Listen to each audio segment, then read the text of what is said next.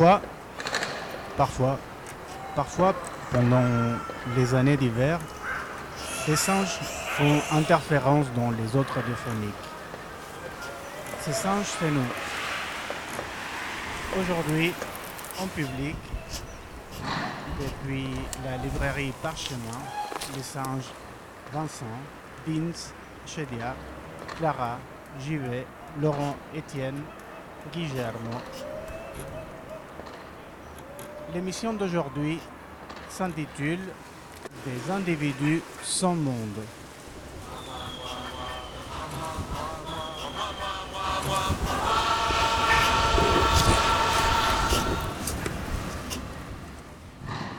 Alors, il ne s'agit pas de proposer un regret romantique euh, d'un monde où l'homme euh, fait ses un avec la nature ou des choses de cet ordre-là, mais d'une manière euh, plus pragmatique, plus sobre, plus politique peut-être, de voir comment on fabrique des rapports au monde, comment dans certains rapports au monde, on peut faire certaines choses, quel type d'acteurs sont valables, quel type de savoirs sont valables. Et comment, en construisant ces rapports au monde, on peut ou pas faire des choses. Bref, nous tenterons de voir, dans un certain rapport au monde où nous sommes plutôt coupés du monde, quel type d'effet des pouvoirs on construit? Première semaine de décembre 1930, brouillard. Le vapeur norvégien Asmund, rempli d'une cargaison de blé soviétique destinée à ravitailler Manchester, s'échoue non loin de Holyhead. Les 35 membres de l'équipage sautent dans les canaux de sauvetage et rejoignent la terre ferme. De l'autre côté du littoral anglais, la Manche et la Tamise sont innavigables.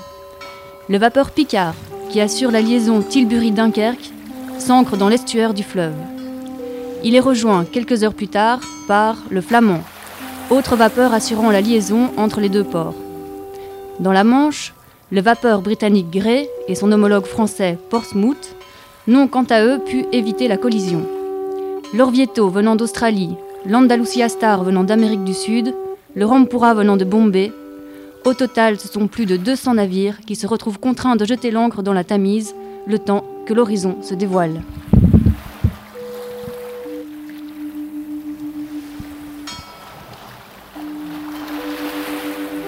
Dans la nuit de mercredi à jeudi, une paysanne témoigne. Je me trouvais dans la chambre à coucher. La porte et toutes les fenêtres du corps de logis étaient fermées. Mon mari et moi, on ne pouvait pas dormir. On se sentait pas bien. J'ai entendu un bruit anormal dans l'établi où il y avait encore sept vaches. Je me suis relevée pour voir ce qu'il se passait. Arrivé dans l'étable, j'ai vu que les bêtes avaient des suffocations. J'ai appelé mon mari et je lui ai dit, et puis lui-même a pu voir ce qu'il se passait. Alors, nous avons tout de suite téléphoné à un vétérinaire qui nous a ordonné de transporter sur le champ nos bêtes en dehors de la partie atteinte par le brouillard, plus haut, principalement sur les hauteurs. Malheureusement, trois de nos bêtes, âgées d'un an, étaient tellement malades que sur avis du vétérinaire et pour qu'elles soient encore propres à la consommation, mon mari a dû les abattre dans l'étable même.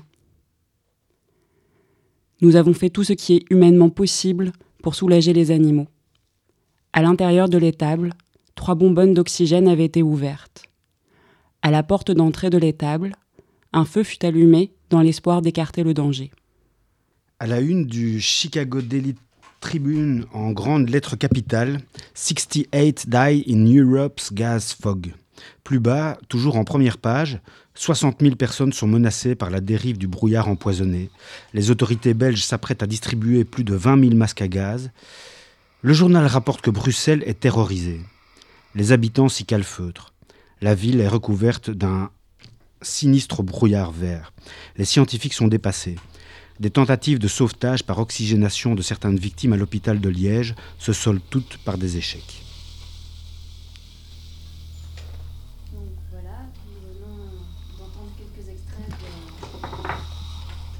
L'ouvrage d'Alexis Zimmer, Brouillard toxique. Alexis Zimmer, historien et anthropologue des sciences qui est avec nous ce soir. Salut Alexis. Bonjour. Voilà. Et alors pour commencer, eh bien, est-ce que tu pourrais nous expliquer un peu c'est quoi cette histoire euh, de brouillard qui fait euh, s'arrêter les, les, cargos euh, dans la Manche et voilà. Alors on se trouve, on est la première semaine de décembre 1930 et effectivement lorsqu'on consulte euh, la presse de cette période, la presse française, la presse, la presse anglaise, la presse belge ou allemande, on se rend compte, tout le moins on peut y lire que euh, une nappe de brouillard semble, recouvrir une bonne partie de, l'Europe de, l'Est, de l'Ouest, pardon, et donc aussi bien les, les, bateaux sur la Tamise que dans différents ports que euh, que les, les, transports aériens, enfin toute une série de transports sont, sont arrêtés, tant la, la, masse d'air est, opaque. Euh, mais voilà. Et on peut lire aussi à certains endroits, notamment euh, dans la presse française, que certaines personnes commencent à souffrir euh, de, ce brouillard. À Dunkerque, il y a deux morts qui sont signalés. On n'en parlera plus après. La presse va plutôt se concentrer sur une, région euh, en Belgique, la vallée de la Meuse, entre Liège et, et Huy, où on signale une augmentation subite de la mortalité. Et à la fin de cette première semaine de décembre 1930, plus de 60 personnes seraient mortes subitement euh, durant la présence de ce brouillard.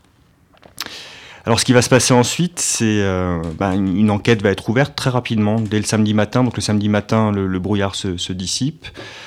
Le, les autorités belges vont euh, solliciter le, la, commission d'hygiène de la province de Liège pour, euh, mener rapidement une enquête. C'est le docteur Lacombe qui, dirige cette enquête. Et puis très rapidement il va s'entretenir avec des médecins, certains malades. Et il va conclure en début d'après-midi, donc euh, samedi, euh, sur le parvis de la commune de...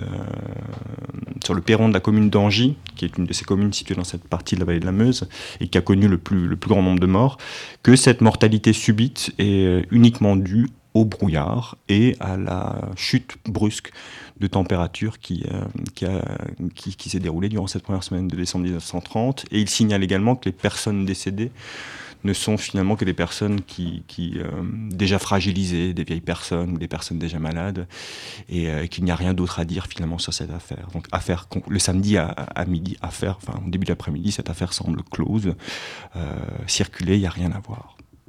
Or, assez rapidement, par voie de presse notamment, les riverains vont, enfin les habitants de la vallée vont, vont s'exprimer. Enfin, quand je dis par voie de presse, c'est ce à quoi moi j'ai pu avoir accès en tant qu'historien, et vont contester ces, euh, ces, euh, ces, conclusions en disant notamment il y a de très très beaux énoncés nos poumons protestent contre toute conclusion qui en viendrait à innocenter les usines. Non, bon, les usines, pourquoi les usines?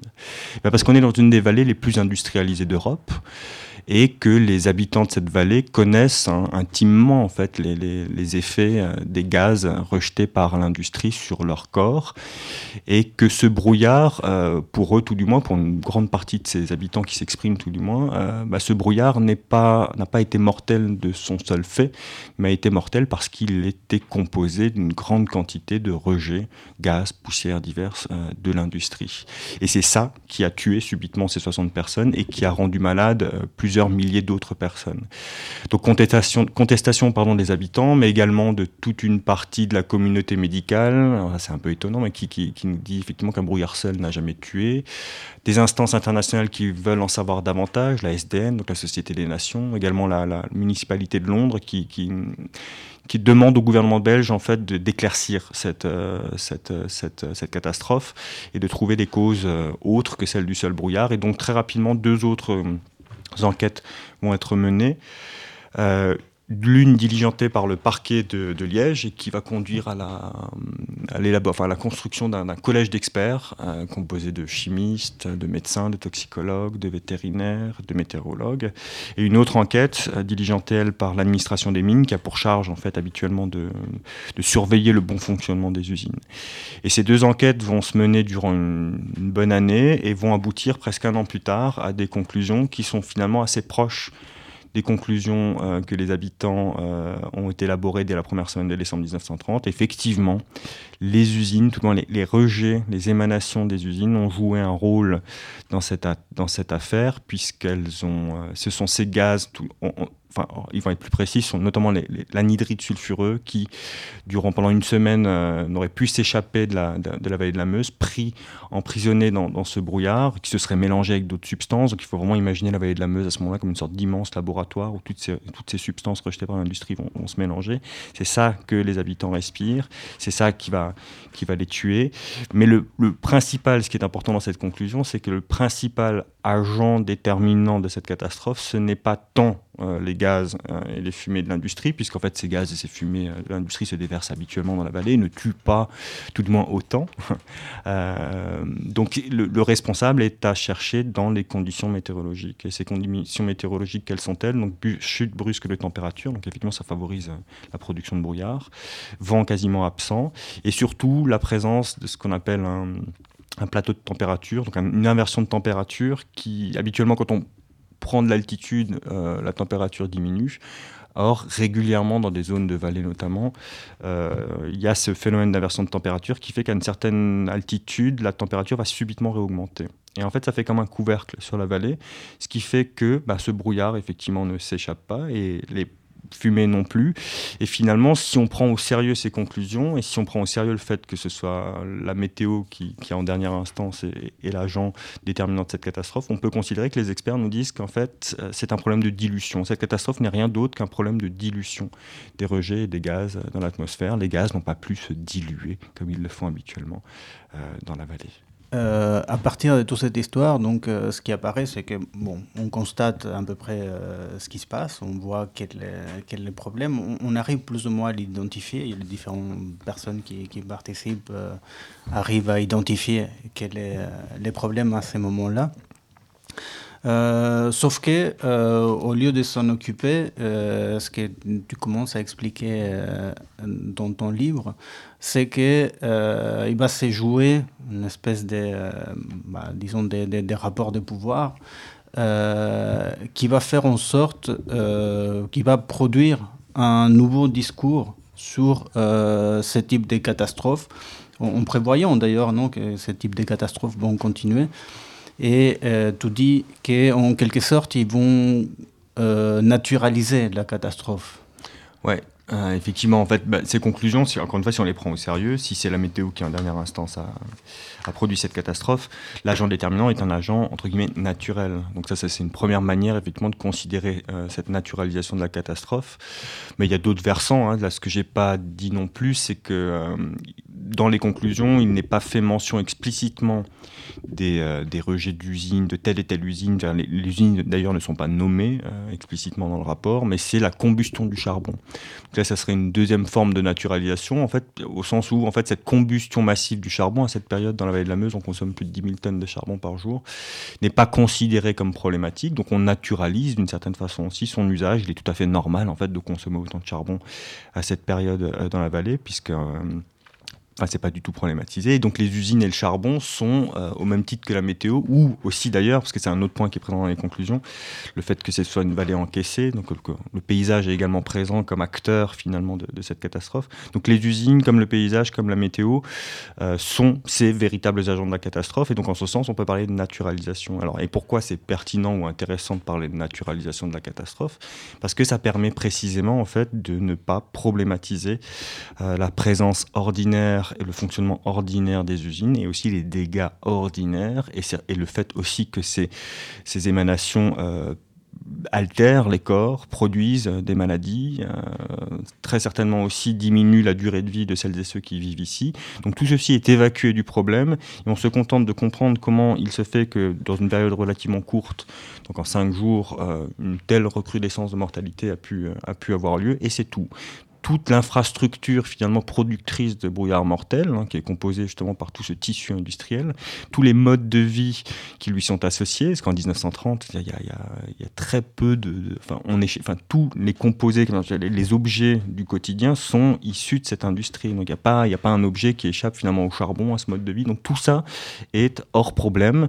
Et euh, finalement, il s'agit euh, de tenter de, de, Donc du coup, les politiques qui vont, qui vont, qui vont en découler, donc c'est pour ça qu'il est intéressant de dire naturalisation, hein. c'est effectivement des politiques qui vont pas du tout problématiser tout cet aspect-là. Comment peut-être déplacer les usines, comment peut-être consommer moins de charbon, comment peut-être discuter un peu ce modèle économique qui a produit euh, un phénomène météorologique de cet ordre-là et qui tue subitement et qui a déjà tué, parce que ça aussi, les experts se rendent compte en fait que ce n'est pas la première fois qu'un brouillard tue.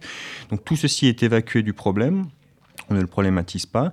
Et les politiques qui vont se mettre en place pour tenter d'éviter une éventuelle reproduction d'une telle catastrophe vont précisément euh, simplement tenter de jouer sur les conditions météorologiques. Alors, comment on joue sur des conditions météorologiques? Bah, C'est un peu difficile. Euh, donc, euh, bah, le dispositif principal qui va être mis en place à la suite de cette catastrophe, c'est une mise en relation entre l'Institut de météorologie de, de Bruxelles, donc à Uccle, les bourgmestres de la vallée et les industriels. L'Institut de météorologie devant euh, avertir les bourgmestres et les industriels de l'éventuelle reproduction de conditions météorologiques similaires à celles de décembre 1930, auquel cas les bourgmestres s'engagent à évacuer dans les hauteurs les personnes fragiles, hein, susceptibles de, bah, de, souffrir plus grandement que les autres des effets de ce brouillard, et les industriels s'engagent, enfin là je vais très vite, parce que tout ça c'est le lieu de, discussion qui n'en finissent pas, et, pour de bonnes raisons, parce que les industriels au départ ne veulent pas en fait. Donc pardon, les s'engagent à diminuer momentanément leur, leur, production et donc à rejeter moins de gaz. Les industriels ont des arguments pour dire mais ça va pas marcher parce qu'en fait euh, si on diminue notre production, bah, ça peut en fait produire plus de dégazage momentané, le temps que les fours euh, atteignent une, température plus basse, etc., etc. Enfin, il y a toute une série de raisons techniques qui font que cette solution ne euh, leur semble pas adéquate. Donc en fait, il y a ce dispositif qui se met en place et c'est là-dessus qu'ils vont jouer l'autre dispositif qui, qui, se met en place, comment on joue sur la météo. Il y, a, des grandes expérimentations qui sont tentées, alors c'est un peu plus tard, en 33, il me semble, j'ai un doute, 33 ou 38, par un professeur de, de chimie de l'école militaire de Liège, qui s'appelle le professeur d'Autrebande. Et là, on est en pleine géo-ingénierie, hein, en pleine tentative de modification artificielle euh, du climat. là, c'est à une échelle beaucoup plus locale, puisque ce professeur d'Autrebande va installer à divers endroits au fond de la vallée des grands bûchers qui, auquel il va mettre le feu. Et ces grands bûchers euh, devraient pouvoir en fait dissoudre le brouillard et euh, de manière et, fabriquer des colonnes d'air chaude dans lesquelles vont s'engouffrer les fumées et les poussières de l'industrie euh, de telle manière à ce qu'elles ne s'accumulent pas dans le brouillard. Donc voilà, en gros les deux gros dispositifs euh, qui sont mises en place à la suite de cette catastrophe. Ce n'est pas des dispositifs qui visent à réinterroger la politique industrielle ou l'économie industrielle qui existe, mais des dispositifs qui visent ponctuellement à tenter d'enrayer les effets néfastes euh, lorsque des conditions météorologiques du même ordre euh, se reproduisent. Tu parlais au travail des, des François Ewald sur quelque chose d'un peu semblable autour des accidents du travail, c'est-à-dire comment on va commencer à expliquer qu'en fait les accidents du travail qui jusqu'à la fin du 19e siècle relève de la justice, c'est-à-dire qu'il euh, y a un coupable. Euh, c'est très difficile pour les ouvriers d'arriver à la justice, mais une fois qu'ils arrivent à la justice, il y a quand même un coupable qui est désigné, euh, sont peu à peu déplacés vers une logique assurantielle de dire, euh, vu que statistiquement la quantité d'accidents de travail est plus ou moins fixe, bah, donc c'est quelque chose de naturel, puisque statistiquement, c'est fixe. Donc du coup, ça va dépendre de l'assurance, donc on va euh, financer ça, mais il n'y a plus personne qui est responsable de ça. C'est-à-dire que c'est voilà, c'est comme ça. On estime qu'un certain nombre d'accidents de travail, ça fait partie de euh, la vie normale des entreprises. Personne ne met en cause des entreprises parce que ça, c'est naturel.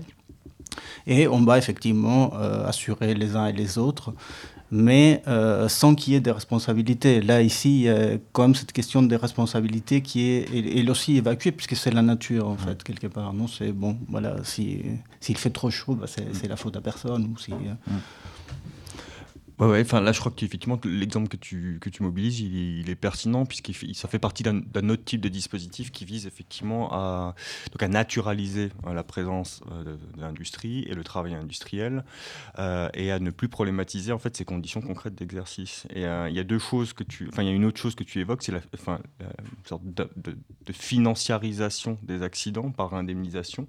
Et là typiquement dans l'histoire industrielle il y a quelque chose de ce type-là qui se met en place et qui permet cette industrialisation massive des territoires au 19e siècle. C'est au tout début du 19e. Enfin, il y a deux lois qui, cadrent vraiment le développement industriel. C'est la loi des mines de mars 1810 et puis ensuite c'est un décret, c'est celui du 15 octobre 1810. Et en fait, ils sont, ils sont cruciaux. Enfin, ces textes réglementaires sont cruciaux parce qu'effectivement, avant ces textes, on pouvait mettre en cause euh, la responsabilité d'une usine et une usine pouvait être fermée euh, si effectivement les riverains, etc., réussissaient à démontrer qu'elle était nuisible aux environnements ou à la santé. Et à partir de l'établissement de cette réglementation, à partir du moment où une usine obtient l'autorisation d'être implantée, ne peut plus être fermée. La seule chose que les riverains seront susceptibles, en poursuivant en justice, alors là aussi c'est très compliqué, parce qu'en fait, il faut avoir les moyens pour le faire, parce que c'est à leurs frais, etc. Mais s'ils réussissent à, poursuivre une usine, la seule chose qu'ils pourront obtenir, ce sont des indemnisations. Donc en fait, là aussi, on dit souvent la financiarisation de l'environnement, c'est quelque chose de nouveau avec la taxe carbone, euh, euh, pas la taxe carbone, les, bons carbone, etc. Et en fait, cette logique-là se met en place dès le début de l'industrialisation. C'est-à-dire qu'en fait, on, suppose qu'un calcul va pouvoir subsumer euh, les, euh, les, dégâts effectués, euh, l'altération des environnements, la destruction de la santé, etc. Un calcul financier va pouvoir venir régler ces conflits et subsumer ces dégâts. Et donc ça, c'est vraiment, et donc ça, c'est une logique qui traverse toute cette histoire depuis le début. Et le travail, l'exemple du travail que tu donnes, finalement, n'est qu'un rebond, une autre version, une autre manière de régler des conflits qui passe par la financiarisation, la judiciarisation et la, financiarisation de, ces conflits. Oui, plus récemment, il y a eu en, Australie, non on a, on a indemnisé une, une tribu australienne en disant euh, on, a, on a détruit votre environnement, ça coûte tant. Et, je trouve que c'est une bien étrange victoire parce qu'effectivement, ils ont récupéré un peu d'argent, mais en même temps, euh, la victoire du point de vue euh, tout s'achète est, est totale là-dedans alors du coup, enfin, j'ai déjà pensé avant, mais l'individu sans monde, hein, puisque c'est le titre de mm. l'émission aujourd'hui. Ben là, typiquement, on a un dispositif. Comment on fabrique euh, des individus sans monde ou comment on légitime euh, le fait qu'il n'y a qu'un seul monde qui existe? Et ben là, on en a un, effectivement. Et ça passe notamment, alors là, c'est la mise en équivalence généralisée hein, que Marx avait bien décrite. Mm. Euh, ça, ça, ça, passe effectivement par l'invention de toute une série de dispositifs de calcul qui visent effectivement à financiariser des dommages, des dégâts. Et bien, oui, alors vous avez perdu euh, vos modes de vie, les environnements euh, dans lesquels vous viviez, bah voilà, on va, on va calculer, ça va faire ça. Euh, vous avez perdu un bras dans votre travail, bah oui, bah voilà, vous allez avoir telle indemnisation. Vous ne pouvez plus cultiver autour d'une usine, bah bon, bah, ça va coûter tant et tant. Et tous ces dispositifs dans les, cas dans les différents cas qui viennent d'être énoncés là, ce sont précisément des dispositifs qui visent à unifier le monde et à rendre naturel, évident, nécessaire le développement économique, le mode de vie qui, qui est le nôtre, hein, qui est celui dans lequel nous sommes pris, et qui rendent difficile sa problématisation ou son questionnement de manière plus large, en fait. Parce qu'effectivement, il y a un monde. Et c'est comme si on avait perdu euh, la capacité euh, imaginative de penser qu'on peut composer les mondes autrement. Vous êtes sur euh, Radio Panique et vous écoutez Les Singes en hiver.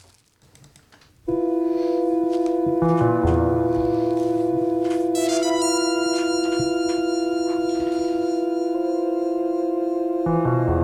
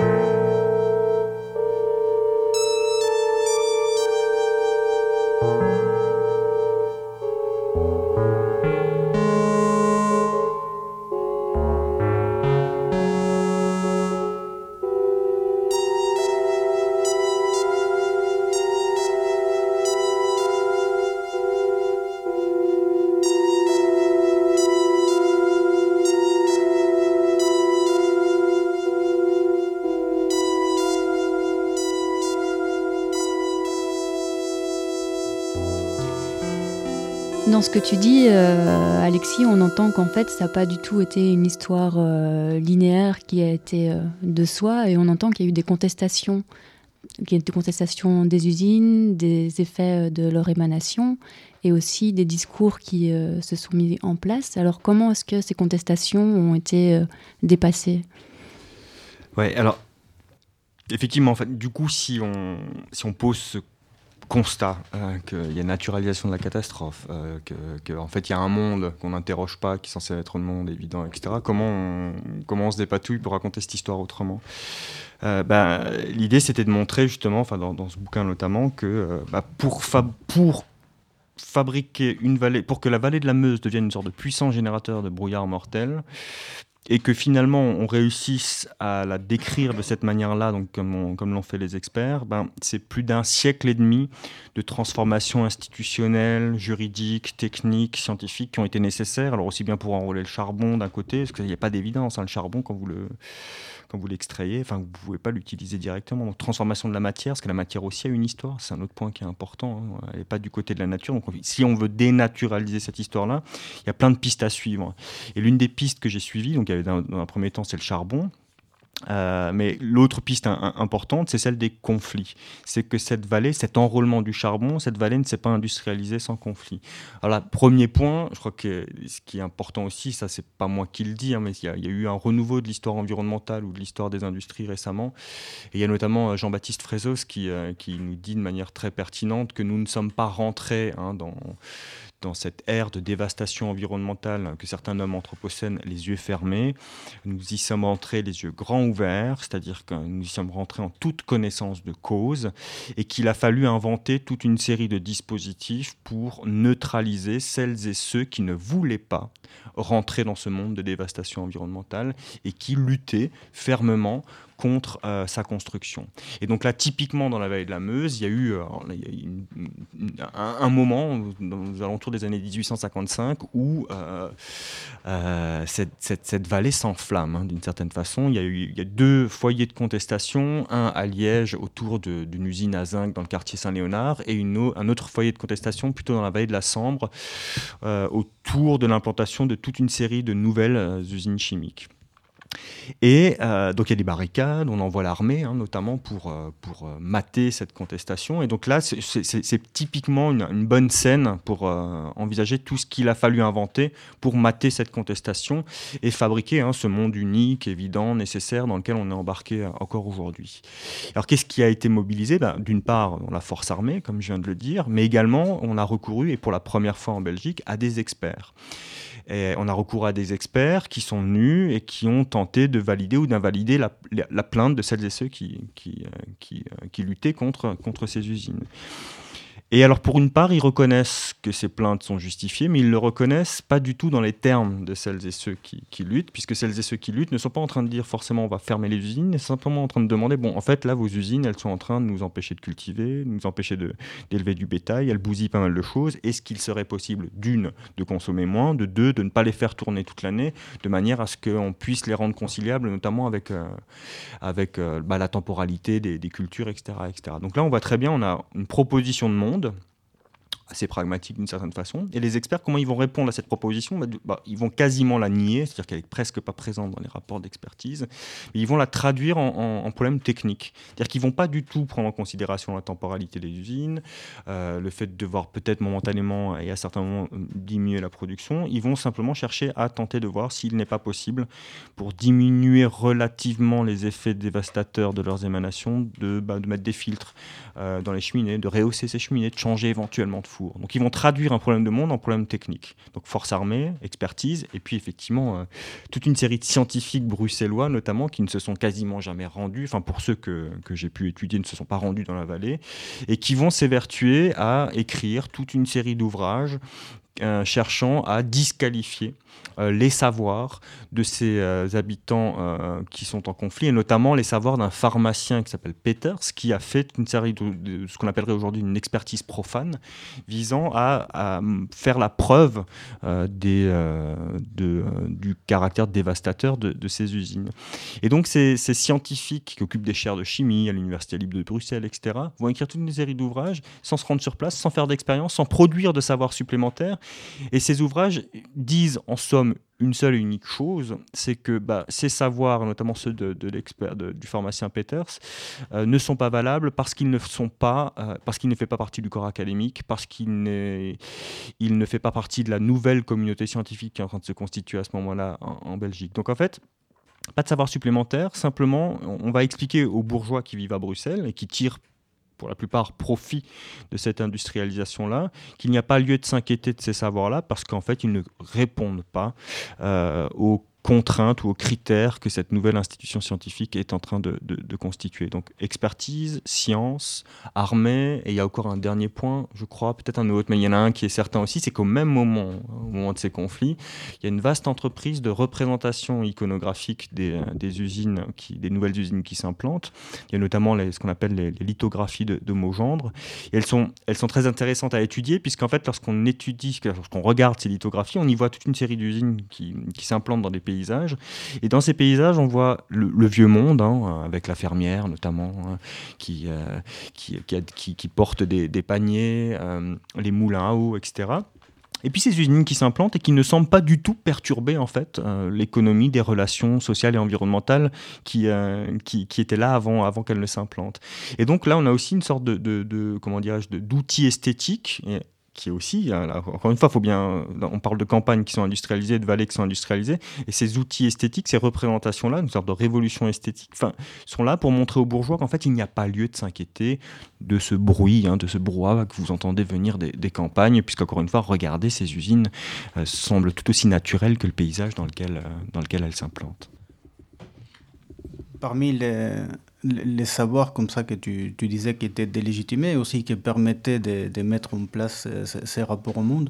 Tu parlais aussi à un moment donné du fait qu'on avait euh, expliqué aux gens que toutes les sensations qu'ils avaient euh, du, du, monde dans lequel ils vivaient, qu'on s'appliquait dans la gorge, quand ils voyaient bien qu'il y avait des brouillards, etc., qu'il y avait euh, tout un discours qui visait à leur expliquer qu'en fait, c'était des illusions, en fait. C'est-à-dire couper d'une sorte de rapport rapport au monde direct pour euh, médiatiser les rapports au monde, non C'est-à-dire de dire que ce que vous ressentez en soi n'a aucune valeur. On va vous expliquer en fait euh, dans votre ressenti de quoi il s'agit.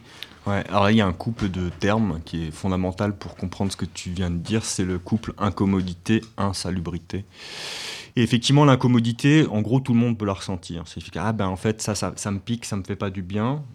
Et donc les experts, quand ils vont euh, répondre à des plaintes, disent mais en fait cette usine ne nous fait pas du bien, euh, je me sens plus bien machin, elle patine les fenêtres de, de, euh, bah, de, ma cuisine, elle, a transformé la couleur du métal, etc. Donc ça ce sont des incommodités. L'insalubrité c'est ce qui a un réel effet en fait sanitaire, etc. Et seul l'expert est à même, donc ça c'est vraiment une transformation historique qui est vraiment aussi contemporaine de ces réglementations que j'ai évoquées avant, en 1810. Seul l'expert progressivement et dorénavant devient celui qui est à même est capable de dire, de faire cette différence entre incommodité et insalubrité. Et donc en 1930, c'est criant, c'est-à-dire que durant l'enquête, qui dure à peu près un an, ben, il y a encore des dégazages intempestifs il y a encore des, du bétail qui meurt, euh, il y a, il y a des, des, personnes qui tombent subitement malades parce que des usines, euh, selon certaines opérations, selon les opérations industrielles euh, qu'elles, qu'elles, effectuent à certains moments, bah, dégazent plus que, que d'habitude. Et là, idem, hein, donc il y a des plaintes et les experts viennent sur place. Ils sont en train d'enquêter sur le brouillard, mais ils, viennent sur place ils disent non, ça c'est incommode. Et ça nous montre bien en fait mmh. que finalement les composés soufrés ne tuent qu'à certaines concentrations et que toutes ces choses, même si elles sont intempestives, mais qui relèvent de l'ordinaire du, fonctionnement des usines dans une vallée, n'ont pas lieu de nous inquiéter puisqu'elles ne demeurent qu'incommodes. Eh ben, ces gens sont trop sensibles. Radio Panique.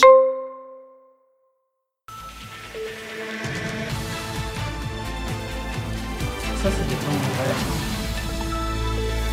Bonsoir à toutes et à tous. Attention, le taux de particules fines sur la Belgique est trop élevé. C'est le premier seuil d'alerte. Ce dépassement de particules fines augmente les risques pour notre santé. Ces particules sont liées à l'activité humaine. Elles viennent du trafic automobile, de l'ammoniac et aussi des feux de bois notamment. Reportage Martin Miltereis. Il n'a échappé à personne. Ce plafond gris au-dessus de nos têtes dans plusieurs régions du pays. Signe très concret d'un pic de pollution. Et pourtant ici, tout le monde ne semble pas forcément au courant. Aucune idée, non. On n'a pas regardé ça avant de sortir pour se promener, donc euh, non, on n'avait pas absolument pas idée qu'elle était si mauvaise. Une mauvaise nouvelle pour les adeptes de la course à pied, comme celui-ci, qui en ressent plus durement les effets. Vous saviez que la qualité de l'air est très mauvaise aujourd'hui à Bruxelles? Euh, ça, sent, enfin, ça se sent, mais voilà. C'est le seul jour où je peux courir, donc j'ai d'aide. Ça se manifeste comment? À l'odeur déjà, vous le sentez? Et après, oui, quand vous courez, vous le sentez, vous n'êtes pas aussi, euh, si bien que d'habitude, quoi. Nous avons essayé une application pour suivre la qualité de l'air dans deux parcs de la capitale, considérés comme des poumons verts. Les deux endroits indiquaient mauvais à très mauvais. En fait, la concentration en particules fines dans l'air est inquiétante. En cause, une combinaison de facteurs. D'abord, le trafic routier et son oxyde d'azote, mais aussi l'agriculture. Car le retour des beaux jours, c'est propice pour les épandages dans les champs et donc l'émission importante d'ammoniac. Ajoutons à cela les conditions météo, peu de vent et beaucoup d'humidité.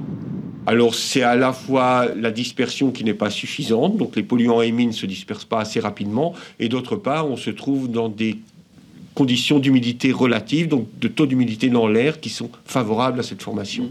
Résultat, les chiffres explosent les normes admises. Le seuil européen est normalement fixé à 50 microgrammes de particules fines par mètre cube. Et depuis hier, la moyenne belge dépasse les 70 microgrammes.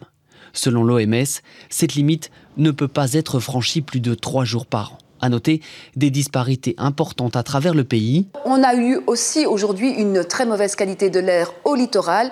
Pour un bon bol d'air pur à la mer du Nord, c'est donc raté en ce début de vacances.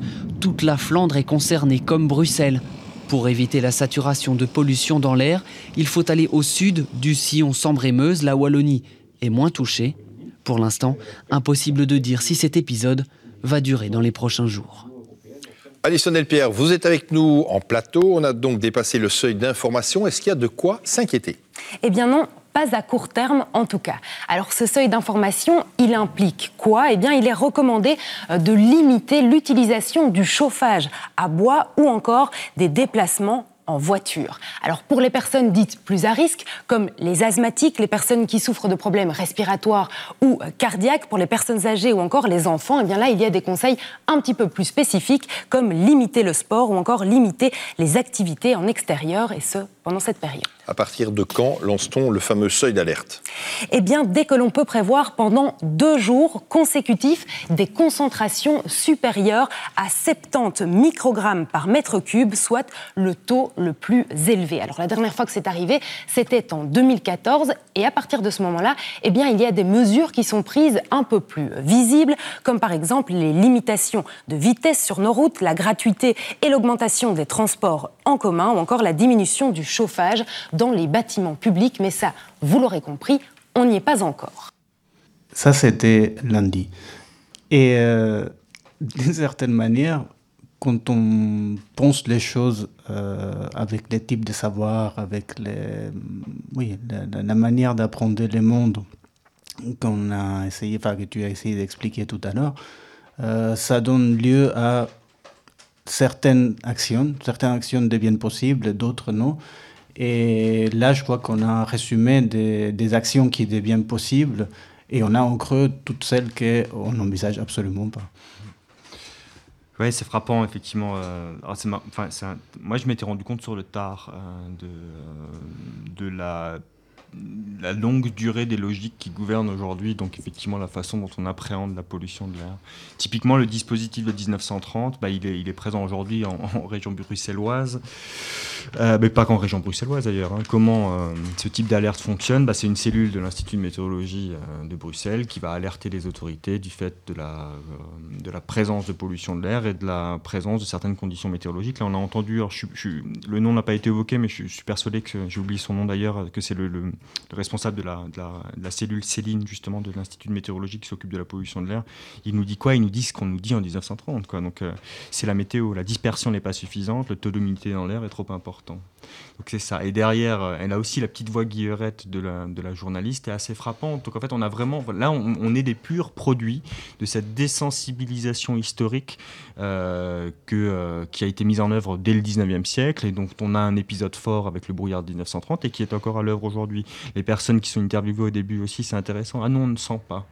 Aussi, comment on fabrique un individu sans monde ben, C'est aussi des individus qui ne prennent plus attention de cultiver une sensibilité qui serait à même de leur dire effectivement que là, ce qu'on est en train de respirer, c'est pas bon. Alors le jogger, lui, il le sent un peu plus parce qu'il a, il a un rapport plus direct avec la respiration dans son, dans son activité. Mais sinon, on a affaire effectivement à des, à des applications. Alors moi, je les ai quasiment toutes. C'est marrant d'ailleurs de voir comment elles fonctionnent.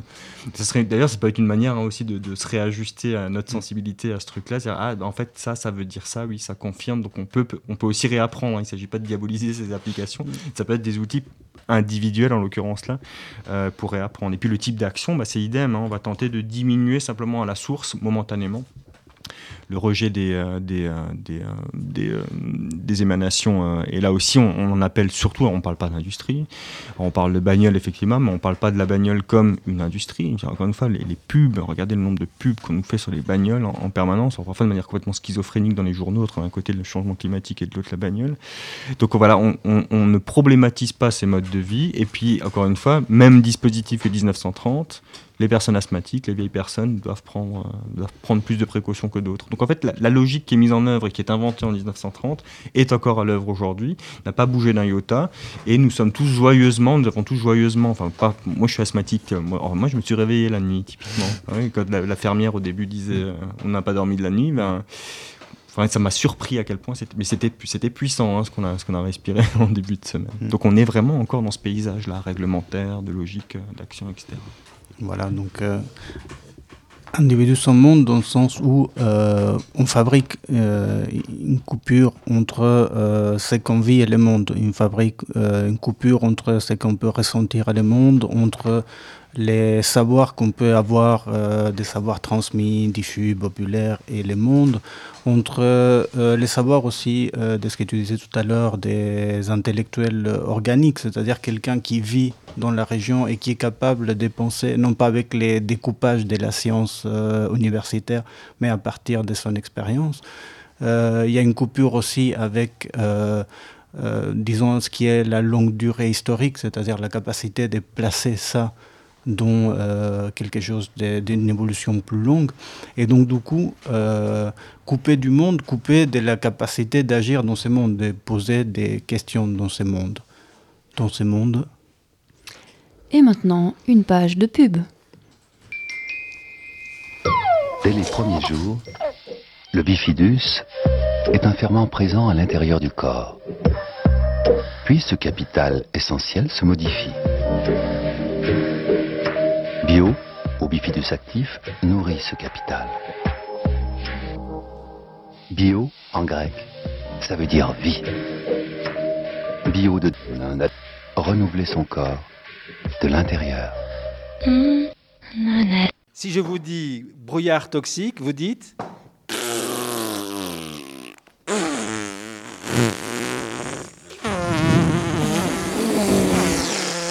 Où ça sent la merde, ça sent l'être.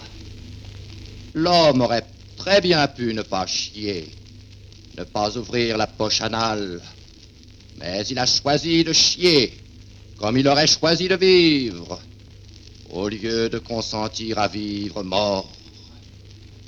C'est que pour ne pas faire caca, il lui aurait fallu consentir à ne pas être, mais il n'a pas pu se résoudre à perdre l'être c'est-à-dire à mourir vivant. Il y a dans l'être quelque chose de particulièrement tentant pour l'homme. Et ce quelque chose est justement le caca Là, l'homme s'est retiré et il a fui.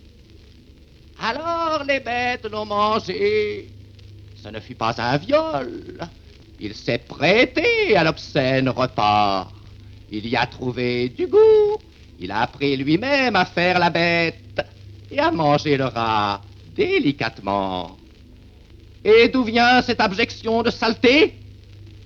De ce que le monde n'est pas encore constitué Ou de ce que l'homme n'a qu'une petite idée du monde et qu'il veut éternellement la garder Cela vient de ce que l'homme un beau jour, arrêtez l'idée du monde. Deux routes s'offraient à lui. Celle de l'infini dehors, celle de l'infime dedans. Et il a choisi l'infime dedans, là où il n'y a qu'à presser le rat, la langue, l'anus ou le gland. Alors, est-ce que pour être, il faut chier? Et paraît-il, ça devient de plus en plus compliqué à ce que tu racontes.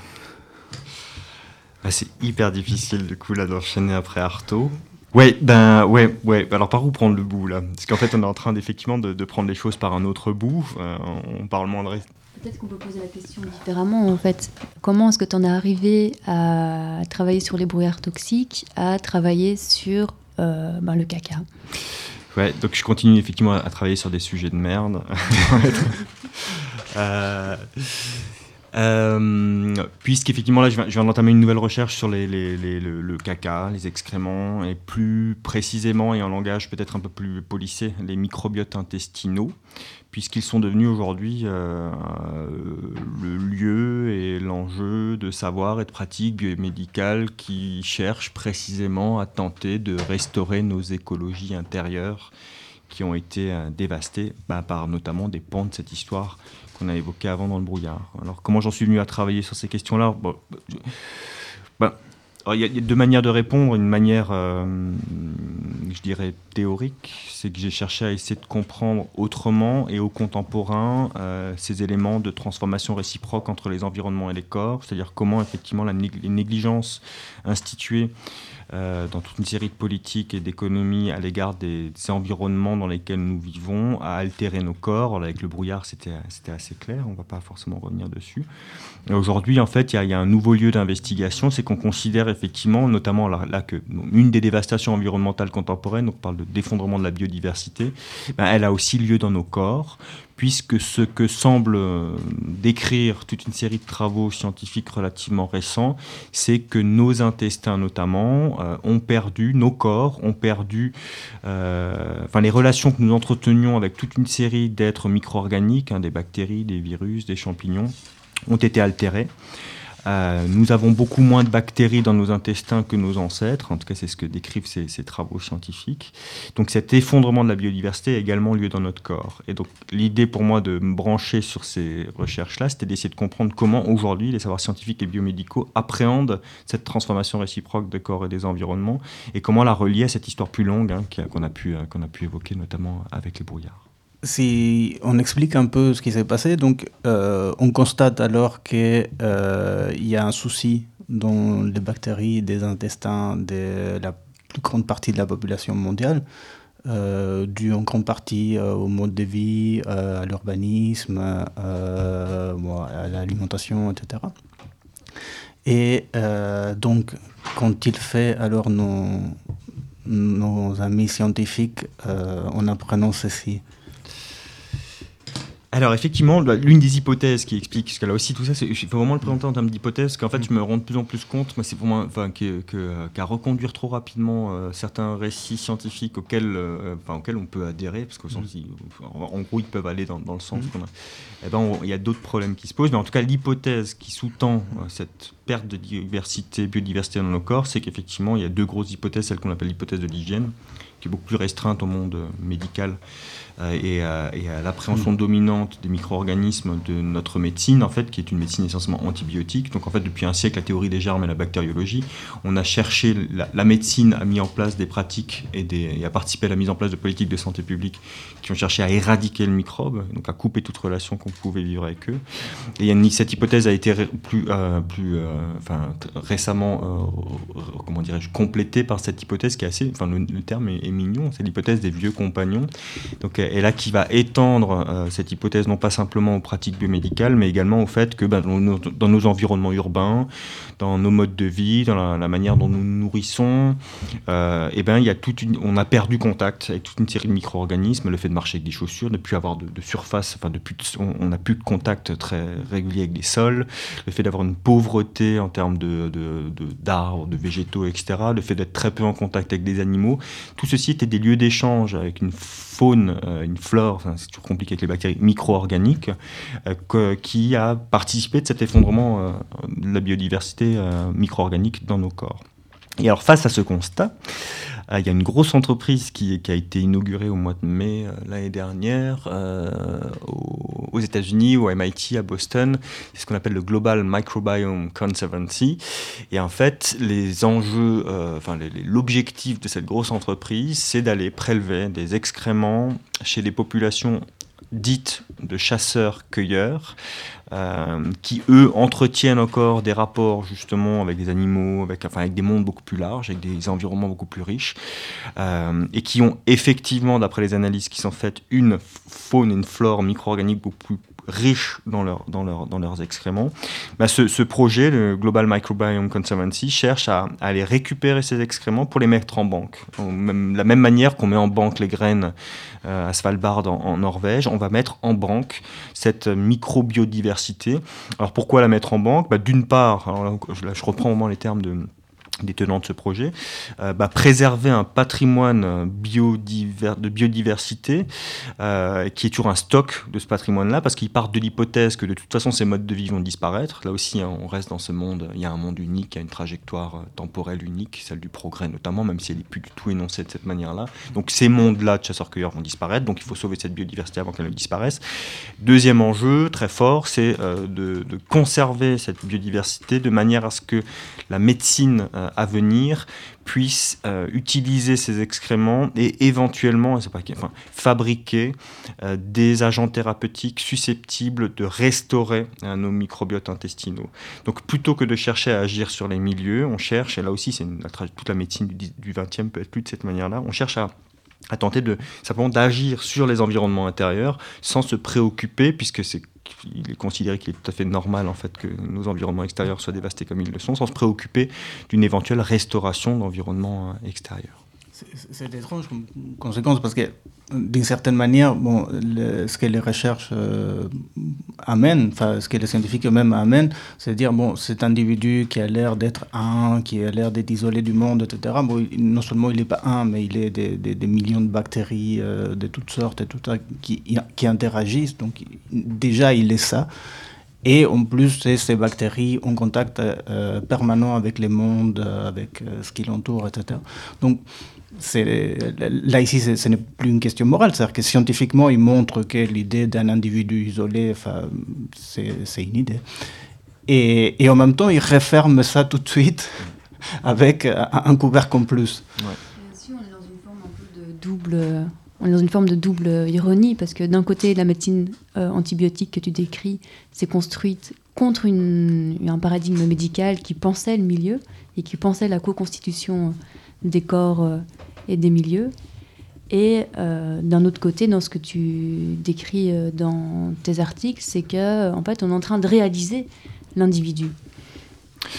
Ouais, alors là, il y a plein de choses. Alors effectivement, Euh, bah, en fait, ça va nous ramener au brouillard aussi un tout petit peu, puisque, euh, alors peut-être première chose, euh, effectivement, donc ces recherches nous montrent, on est, des, on est, il y a plein de termes, holobionte, superorganisme, écosystème. Donc nos corps ne sont plus, on est beaucoup plus nombreux qu'on ne pensait l'être. Hein, ça c'est une. Donc il y, a Scott Gilbert qui est un, biologiste qui dit nous n'avons jamais été des individus. Donc ça c'est fascinant, c'est une des raisons aussi pour lesquelles je suis allé vers, vers ce terrain-là. L'individualité explose de toutes parts. les corps sont devenus beaucoup plus poreux à l'histoire et au milieu dans lesquels ils vivent. C'est-à-dire que là, on retrouve aussi, avec cette hypothèse de d'hygiène et des vieux compagnons, les corps redeviennent historiques. Mmh. Parce que ce qui s'est fabriqué au 19e, pour notamment euh, tenter de permettre cette industrialisation qu'on a évoquée avant, c'est dans les savoirs biomédicaux notamment, l'idée d'un corps euh, hors milieu, hors histoire. En fait, c'est le corps universel sur lequel euh, fonctionne encore une bonne partie de la, de la médecine aujourd'hui. On suppose que tout les corps fonctionnent de la même façon, hein, les mêmes, euh, la même physiologie, etc. Peu importe le lieu, peu importe l'histoire dont ils héritent. Or, ça, c'est en train d'être euh, ébranlé par ces recherches microbiotiques. Donc ça, c'est le premier point. Et, en même temps, tu dis, effectivement, il y a cette... bon, premier point. Et deuxième point, effectivement, bah, ce corps universel, il s'est fabriqué au détriment d'une médecine qui était beaucoup plus subtile à l'égard des relations milieu euh, corps, constitution des corps, ce qu'on appelle notamment la médecine néo-hippocratique, et qui prenait, qui disait notamment, enfin, les, environnements façonnent les corps que, nous sommes. Et cette médecine a dû être progressivement remplacée. Alors on ne va pas rentrer dans cette histoire, c'est un peu compliqué, mais effectivement, on a dû euh, se, défaire de cette histoire-là pour légitimer l'industrialisation, la, dévastation des environnements et des corps qu'elle supposait, et euh, laisser euh, croire enfin, que qu'un qu corps hors histoire, hors milieu, avec la médecine dont on se dotait progressivement, allait, quoi qu'il arrive, régler tous les problèmes. Or, aujourd'hui, ébranlement de tout ça, et pourtant, ce que font ces scientifiques, qu'est-ce qu'ils font effectivement? En fait, ils cherchent à récolter ces excréments pour faire quoi? Pour rentrer dans une même logique médicale qu'auparavant. D'ailleurs, qu'est-ce qu'ils font? Ils veulent reproduire. En fait, ils vont cultiver sélectivement euh, chaque bactérie présente dans ces, dans ces excréments pour éventuellement fabriquer justement des remèdes de communautés bactériennes euh, contrôlées. Or, là, il y a un autre truc, on va rajouter une couche hein, dans la complication de ces, affaires-là. Une bactérie, c'est un organisme qui est formidable, parce qu'une bactérie dans un milieu n'est pas la même que dans l'autre. Ça pose toute une série de classifications. On a beaucoup des algues, c'est pareil, les champignons, c'est pareil. On a beaucoup de mal à classer ces êtres-là, parce qu'en fait, il n'y a pas de critères fonctionnels ou anatomiques qui permettent de le faire. La fonction n'est pas attribuée à la bactérie, mais à la communauté dans laquelle elle est prise. Euh, une bactérie n'a pas un patrimoine génétique euh, particulier, elle n'arrête pas d'échanger en fait son patrimoine génétique avec les bactéries qui sont autour. Donc on, on a un être éminemment récalcitrant à toute possibilité de standardisation, etc. Et puis pourtant, ils rentrent dans cette logique-là. Mm. Alors pourquoi ils le font? Bah, Moi, j'ai pour l'instant, mais je suis au tout début de cette affaire-là, bah, ils le font tout simplement parce qu'en fait, les intérêts aussi euh, qui permettent de financer ces, mm. ces recherches-là sont puissants. Et en fait, on a une industrie pharmaceutique qui est une des plus grosses industries euh, au monde. Mm. Euh, et en fait, penser cette complexité-là à l'échelle industrielle pour produire des, des thérapies, c'est pas possible. Euh, d'autant plus qu'on a tout un corps de savoir de, euh, qui réglemente euh, la production d'agents thérapeutiques qui n'est pas capable non plus d'accueillir en fait cette complexité-là. Enfin, c'est quoi toutes ces bactéries? Nous, on a l'habitude de voir une molécule pour un effet. Donc là, vous avez des trucs. Bon, donc on a tout un appareil qui fonctionne, enfin qui est pas du tout à même d'accueillir euh, ces, euh, ces, transformations radicales de ce que sont les corps, de ce que sont les organismes, de leurs relations aux environnements, à l'histoire, etc., etc. Donc une des réponses aussi, c'est notamment tous ces, intérêts, notre bagage, l'historicité de nos savoirs et de nos pratiques. Et là, ça me permet de dire une chose aussi, parce qu'on n'a pas évoqué avant, mais comment sortir en fait de ce monde dans lequel on est. Bah, Peut-être qu'avant de répondre à, cette histoire-là, en gros, la réponse pour moi, elle est relativement humble dans un premier temps, c'est de dire, bah, tenter de de se réapproprier la complexité de toutes ces choses-là et de la prendre au sérieux. Je dis elle est humble parce qu'il y a une telle inertie de nos savoirs, des infrastructures qui façonnent les modes de vie dans lesquels nous sommes, les sensibilités qui sont les nôtres et nos imaginaires qu'on ne va pas en sortir du jour au lendemain. On va devoir composer avec ces infrastructures de savoir, etc. Et on en a pour un moment, euh, si collectivement, à un moment donné, il y a une subitement une intelligence, ah oui, il faut peut-être sortir de ce truc-là, on ne va pas en sortir aussi rapidement. Donc dans un premier temps, cultiver d'autres imaginaires et d'autres pratiques avec ces imaginaires et puis, et puis, euh, négocier en fait dans ces mondes-là. Mais on y est pleinement et on ne va pas en sortir aussi rapidement que ça. Mmh.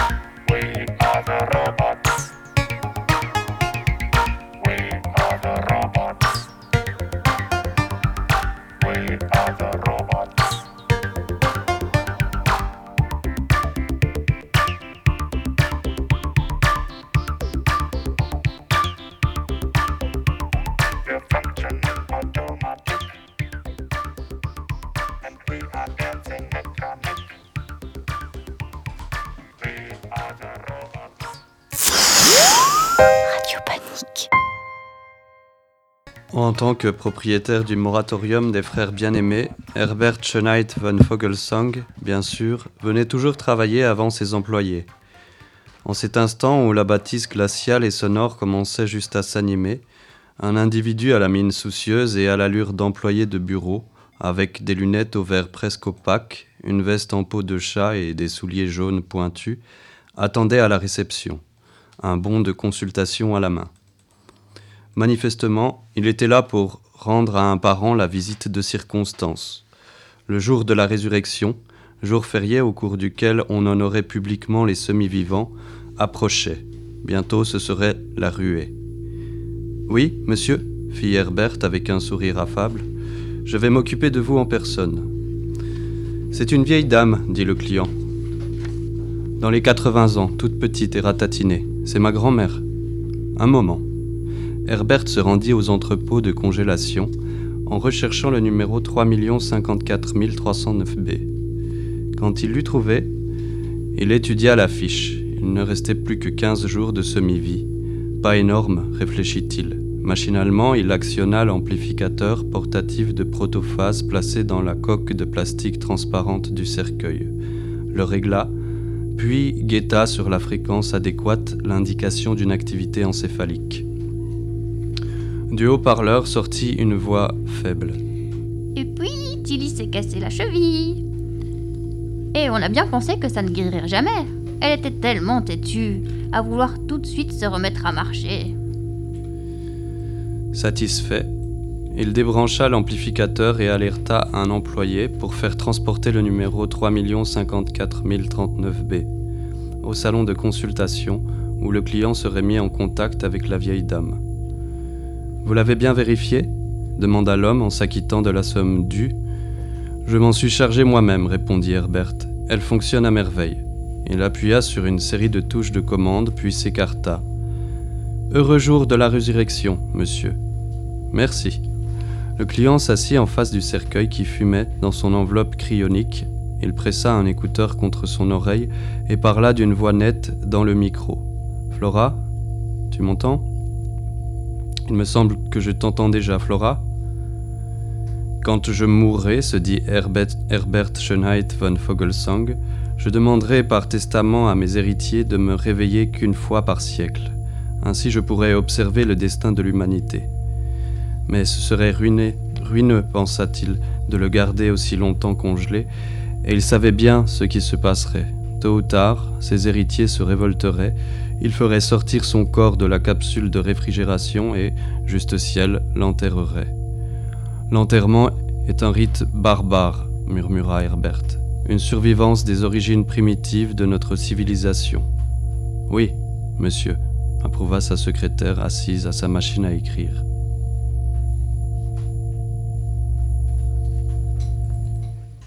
Les dieux, vous, qui maîtrisez, contrôlez, managerez les technologies NBIC, les technologies transhumanistes, et les inutiles, les gens moins favorisés, qui auront du mal dans le monde compliqué dans lequel nous rentrons, et les gilets jaunes.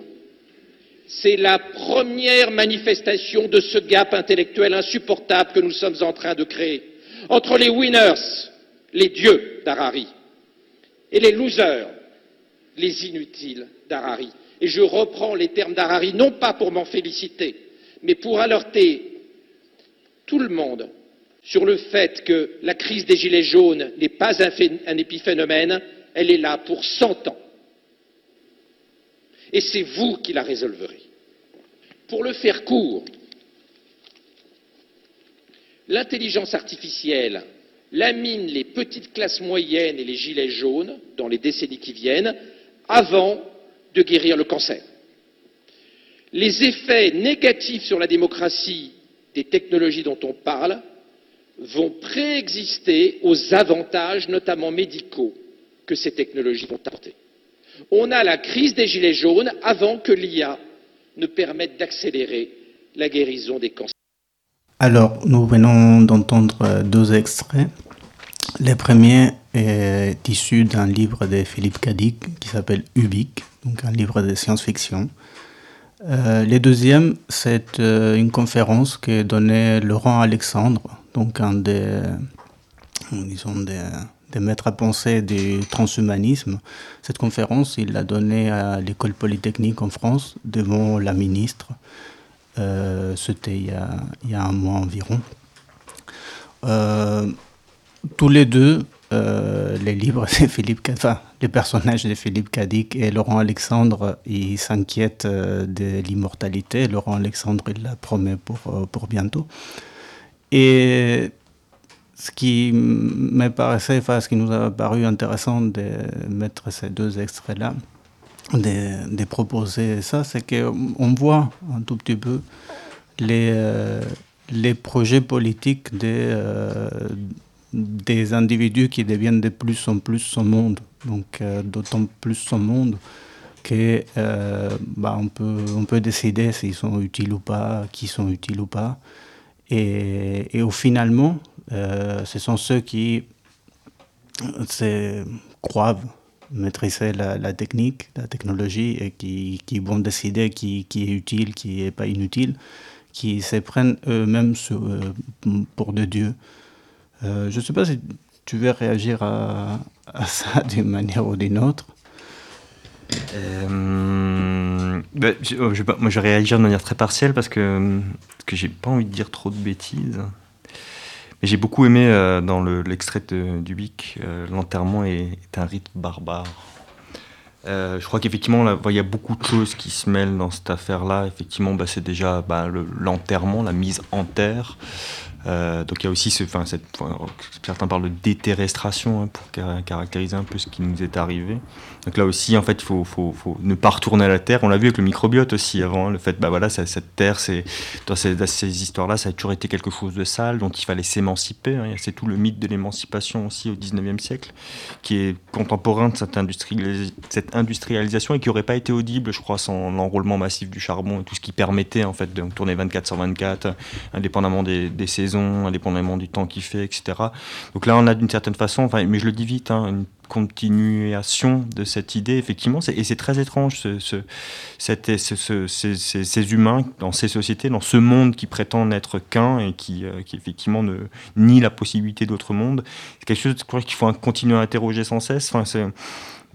Pourquoi c'est mieux un corps et, euh, une vie euh, sans attachement euh, à des terres, à, toute une série de choses, à des, enfin oui, à des animaux. Mais alors là, je dis, c'est presque trop général ce que je raconte là, parce qu'à chaque fois, il faut être beaucoup plus singulier. Et donc, c'est quoi ce drôle de désir qui anime une bonne partie effectivement de, ce qui nous arrive, euh, qui cherche à, qui considère que la consécration d'une existence c'est une existence qui s'est détachée euh, de tout ce qui pourtant euh, la conditionne.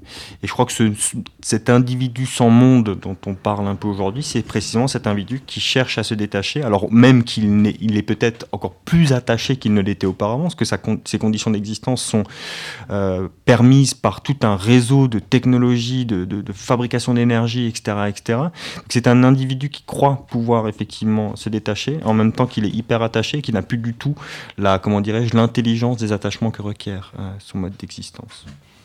En fait, se détacher du monde est, est, est, une promesse. Enfin, on nous a fait la promesse et on continue à, à, à nous la faire sur, euh, des, sous différentes modalités. Dès un jour, vous serez euh, émancipé de, de, du monde, de votre corps, etc.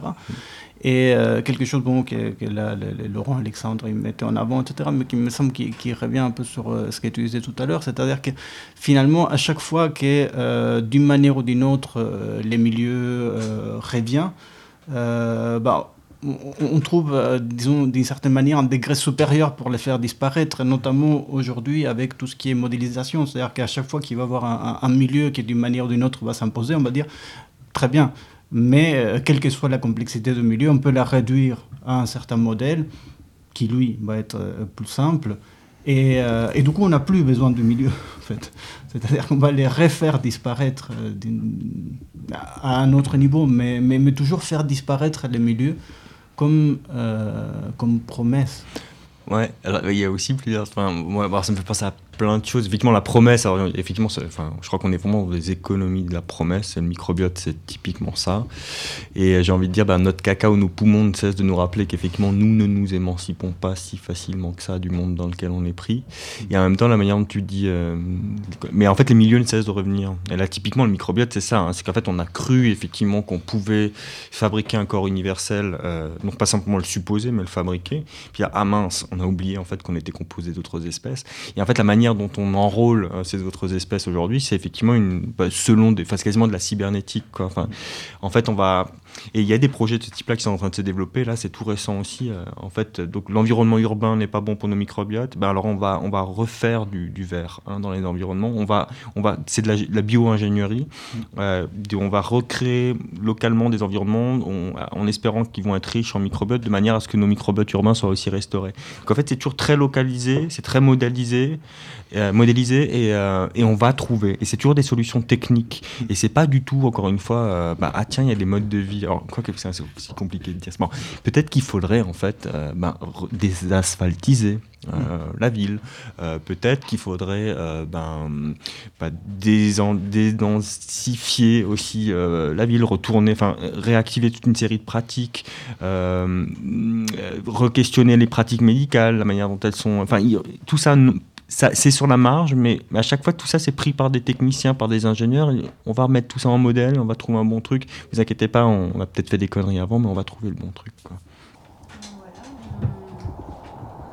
On approche tout doucement de la fin de cette euh, partie de l'émission. Alors tout au long de l'émission, il a été question d'une appréhension du monde qui isole les êtres de leur milieu, les extraits de l'enchevêtrement des relations dans lesquelles ils sont pris avec d'autres êtres, des relations qui les constituent et qu'ils participent à constituer en retour. Transposé dans le champ social, quel meilleur exemple de cette manière de penser le monde et de ne pas penser les relations que la prison? Avec la prison depuis le 19e siècle, il y a cette idée qu'on pourrait extraire les individus dangereux de la société, les mettre à l'écart et distinguer entre la société à défendre et ceux dont il faut se défendre. À cet égard, le système pénal et la médecine moderne partagent des affinités, notamment cette idée qu'on pourrait isoler des causes spécifiques pour des effets circonscrits. Quel meilleur exemple que l'essor aujourd'hui du concept de radicalisation et de ces experts qui se bousculent pour informer les décideurs sur les manières de le comprendre et de lutter contre? Des, des expertises où il est question d'agents de radicalisation, d'événements psychologiques particuliers, mais où il n'est jamais question, par exemple, de racisme structurel ou des guerres que mènent la Belgique et d'autres pays européens dans les pays du Sud. Tout comme l'industrialisation dans les expertises sur les brouillards toxiques, les opérations militaires ou la structure sociale et politique de la société belge ne font pas partie de l'équation de ces experts. Tout comme la médecine moderne a fait disparaître les choses environnantes et le milieu, la plus grande compétence des experts est de faire disparaître les relations dans lesquelles s'agencent ce qu'ils nomment radicalisation ou délinquance. Mais nous aurons l'occasion d'en parler en long et en large lors de la prochaine émission des singes en hiver, dont la date n'est pas encore fixée, mais qui sera sûrement annoncée sur Radio Panique et sur notre page Facebook des singes en hiver. Ce sera une émission à laquelle nous invitons euh, notamment Nadia Fadil pour discuter de la figure de l'ennemi intérieur. Et pour en revenir à la prison, on peut dire aussi qu'elle partage des affinités avec euh, la chimie moderne dont on a un peu parlé euh, aujourd'hui, celle qui isole et subdivise toujours plus profondément des éléments dans la matière. Parce qu'il existe dans les prisons belges des quartiers et des régimes d'isolement où on met à l'écart les détenus qu'on suppose dangereux ou trop enthousiastes à l'idée de s'évader, ou dont on voudrait éviter qu'ils contaminent par leurs idées d'autres détenus. Aujourd'hui, ces régimes sont appliqués de manière systématique aux détenus qui sont étiquetés radicalisés, mais l'un des premiers à avoir testé euh, les quartiers d'isolement, c'était Farid Bamouhamad. Farid Bamouhamad a passé la majeure partie de sa vie en prison et jamais ne s'est résigné à accepter la violence de cet univers. Farid est décédé il y a un mois, après avoir mené une dernière bataille contre l'administration pénitentiaire. Atteint d'une maladie en phase terminale depuis quelques années, mais enfermé dans une cellule mouroir, il a décidé de mener une dernière grève de la faim et de la soif pour être transféré dans un hôpital. Il y est mort entouré des siens. Alors je ne sais pas s'il repose en paix, mais j'espère que nous, nous n'aurons pas de paix tant qu'existeront les conditions qui rendent possibles les prisons et le régime d'isolement. Et puisque dans cette émission, il a aussi été question de se rendre présent et sensible aux enchevêtrements de relations qui nous constituent, je propose qu'on termine cette partie de l'émission avec une parole de Farid, lue par Laurent. C'est un extrait de son ouvrage Farid le fou d'amour qu'il avait publié en 2008. Pendant quatre années, j'ai été détenu en régime extra. Quatre années de solitude, de persécution, de rage et de violence. J'ai connu bon nombre de détenus qui n'ont pas pu tenir le coup et qui sont devenus fous à cause de ce type de détention. Ce qui rend fou, ce sont les humiliations constantes, la solitude, le manque d'amour et de communication. J'ai connu certains détenus qui sont devenus complètement paranoïques. Je me souviens notamment d'un détenu qui avait passé plusieurs mois avec moi en régime extra. Malgré le régime carcéral très strict, nous étions relativement proches. Quelques années plus tard, je l'ai à nouveau croisé. Son regard était complètement vide et il ne m'a même pas reconnu. Comment ne pas devenir fou ou violent en étant enfermé pendant de longues années, 24 heures sur 24 dans une cellule? Le contact humain était défendu. Seules les visites derrière un carreau blindé étaient autorisées.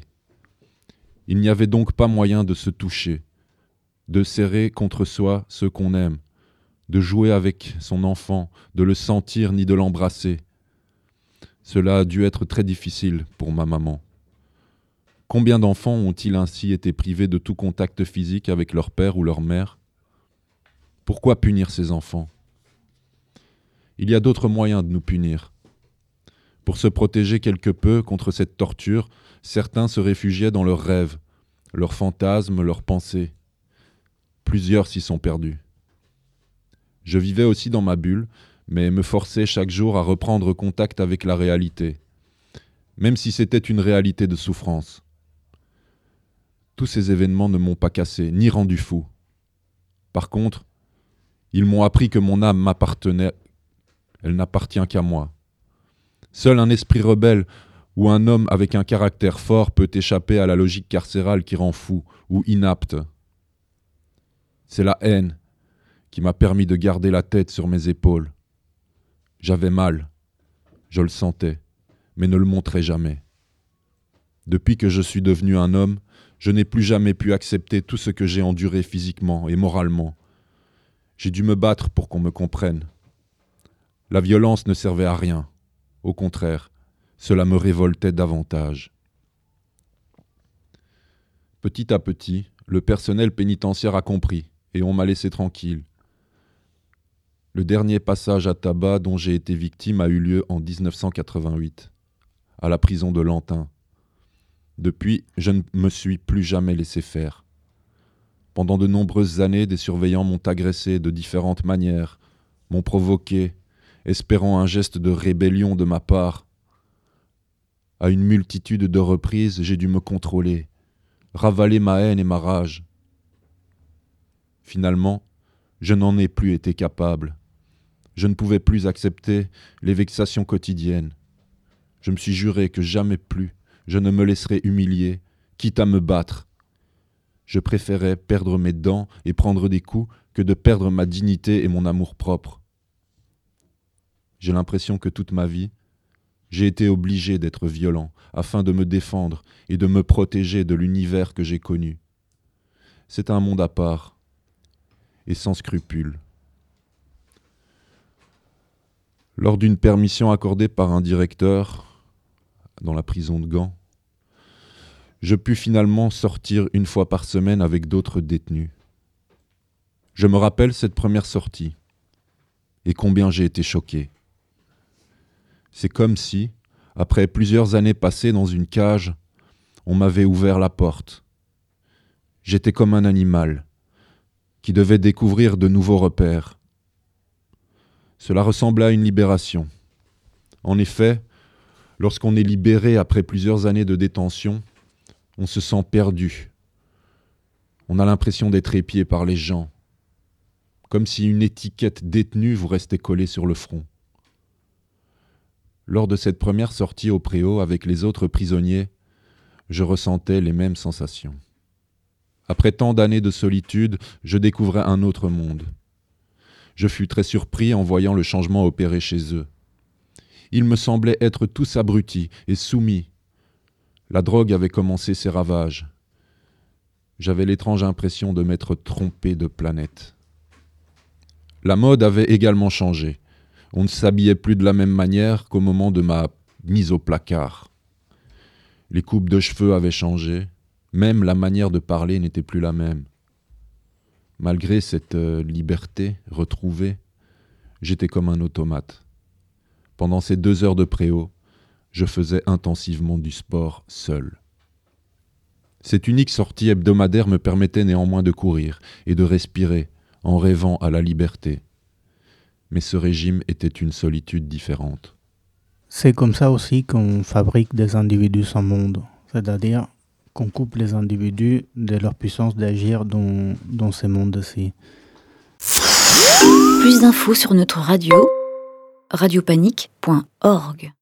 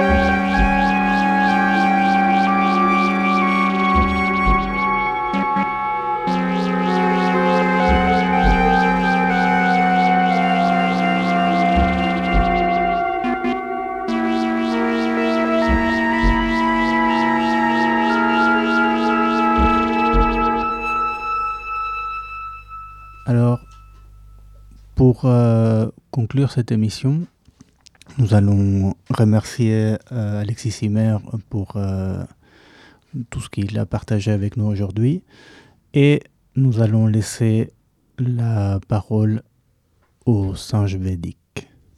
Bonne soirée. Individu pluriel, sans monde singulier. Individu singulier, sans monde pluriel. Pas individu, mais dividu. On est pourtant bien divisé, constitué de parties. On grouille dedans et dehors de bestioles qui ne sont pas nous, mais qui participent à la cohésion biomentale de ce nous, qui est moi et qui se prend pour je. Il y en a qui délirent sur ce jeu, un jeu unique, sans attache, omnipotent. Avant, ils étaient projetés vers l'extérieur, investissant de super pouvoirs un super jeu à leur image. Ils les avaient mis sur Terre pour une mission spéciale. Ils ont grandi depuis et n'ont plus besoin d'un super papa.